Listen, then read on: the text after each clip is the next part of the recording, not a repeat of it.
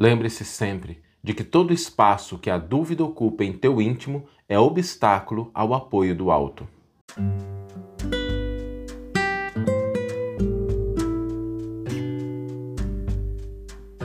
Você está ouvindo o podcast O Evangelho por Emmanuel, um podcast dedicado à interpretação e ao estudo da Boa Nova de Jesus através da contribuição do benfeitor Emmanuel.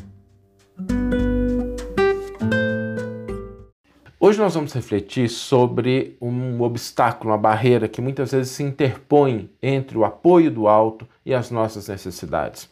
Aquilo que nós queremos conquistar, aquilo que a gente almeja atingir, as vitórias que a gente quer concretizar na nossa vida e que muitas vezes há o apoio do alto, há a intenção, a presença de Deus, mas esse elemento que a gente coloca ali no meio é algo que às vezes filtra, obscurece, limita essa atuação da divindade. E isso, nas palavras de Emmanuel, é a nossa dúvida. Quando a gente duvida de alguma coisa, quando a gente fica naquela assim, ah, não sei se vai dar, acho que não é possível, e a gente enfraquece o nosso desejo, o nosso pensamento.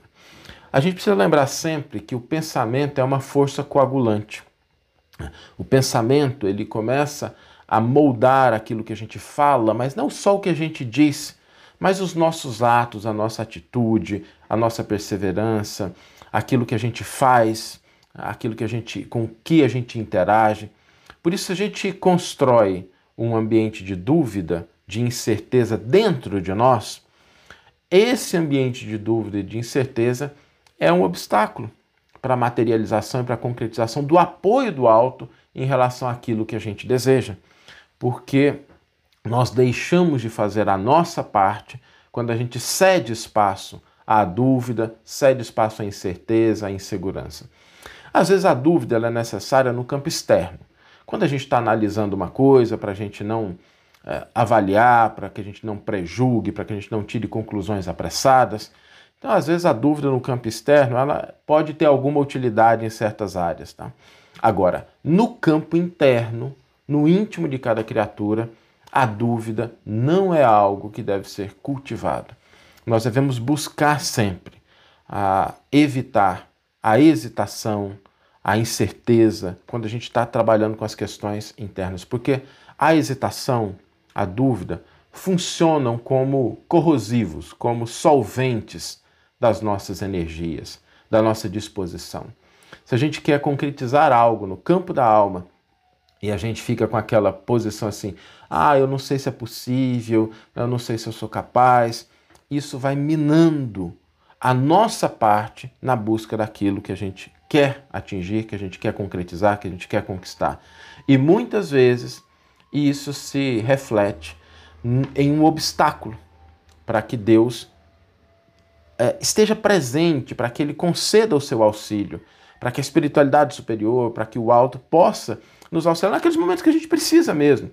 Porque quando a gente almeja realizar, concretizar alguma coisa, a gente tem dificuldades, tem empecilhos, tem obstáculos. E isso é natural, mas muitas vezes, quando a gente valoriza em excesso a dúvida, a gente deixa de receber esse auxílio não por falta da presença, mas porque a gente não confere segurança suficiente. Aí Deus fala assim: vai por ali, meu filho. Ah, não, eu estou cedendo espaço ao desânimo agora, eu acho que não vai dar certo, já tentei outras vezes.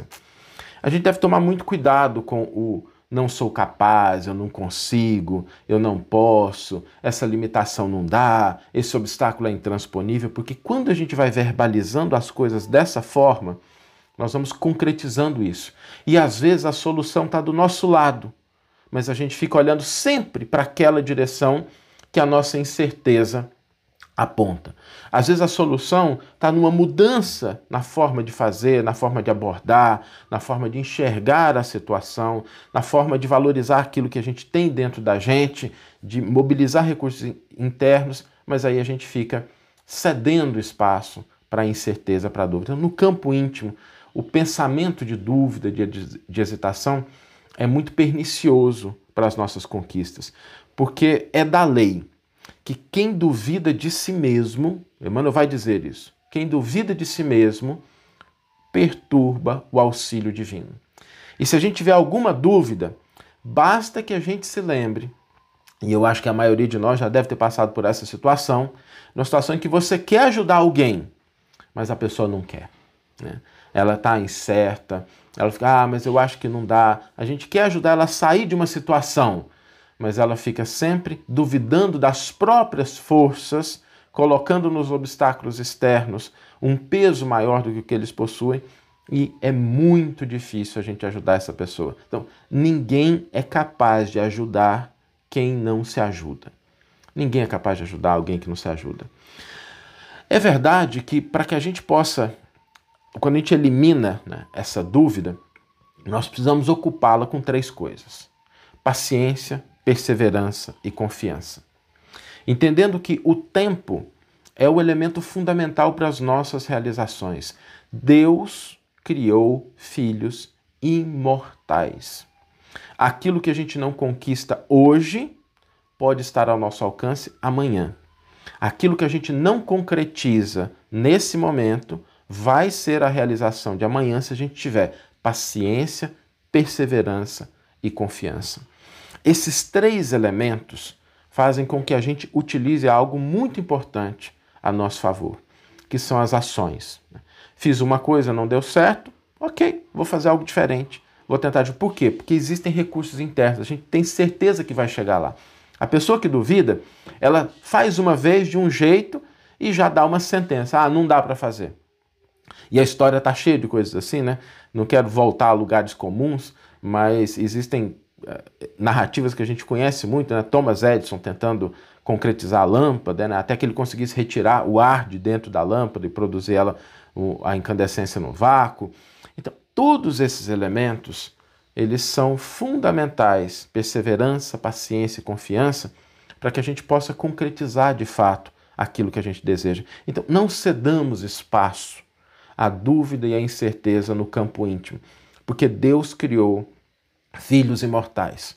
O dia de hoje não foi concedido para nenhum de nós para que a gente ocupe as nossas horas com a dúvida e com a incerteza, mas para que a gente as ocupe com a perseverança, com a confiança, com a paciência e com ações que podem levar à concretização daquilo que a gente está buscando. Tá?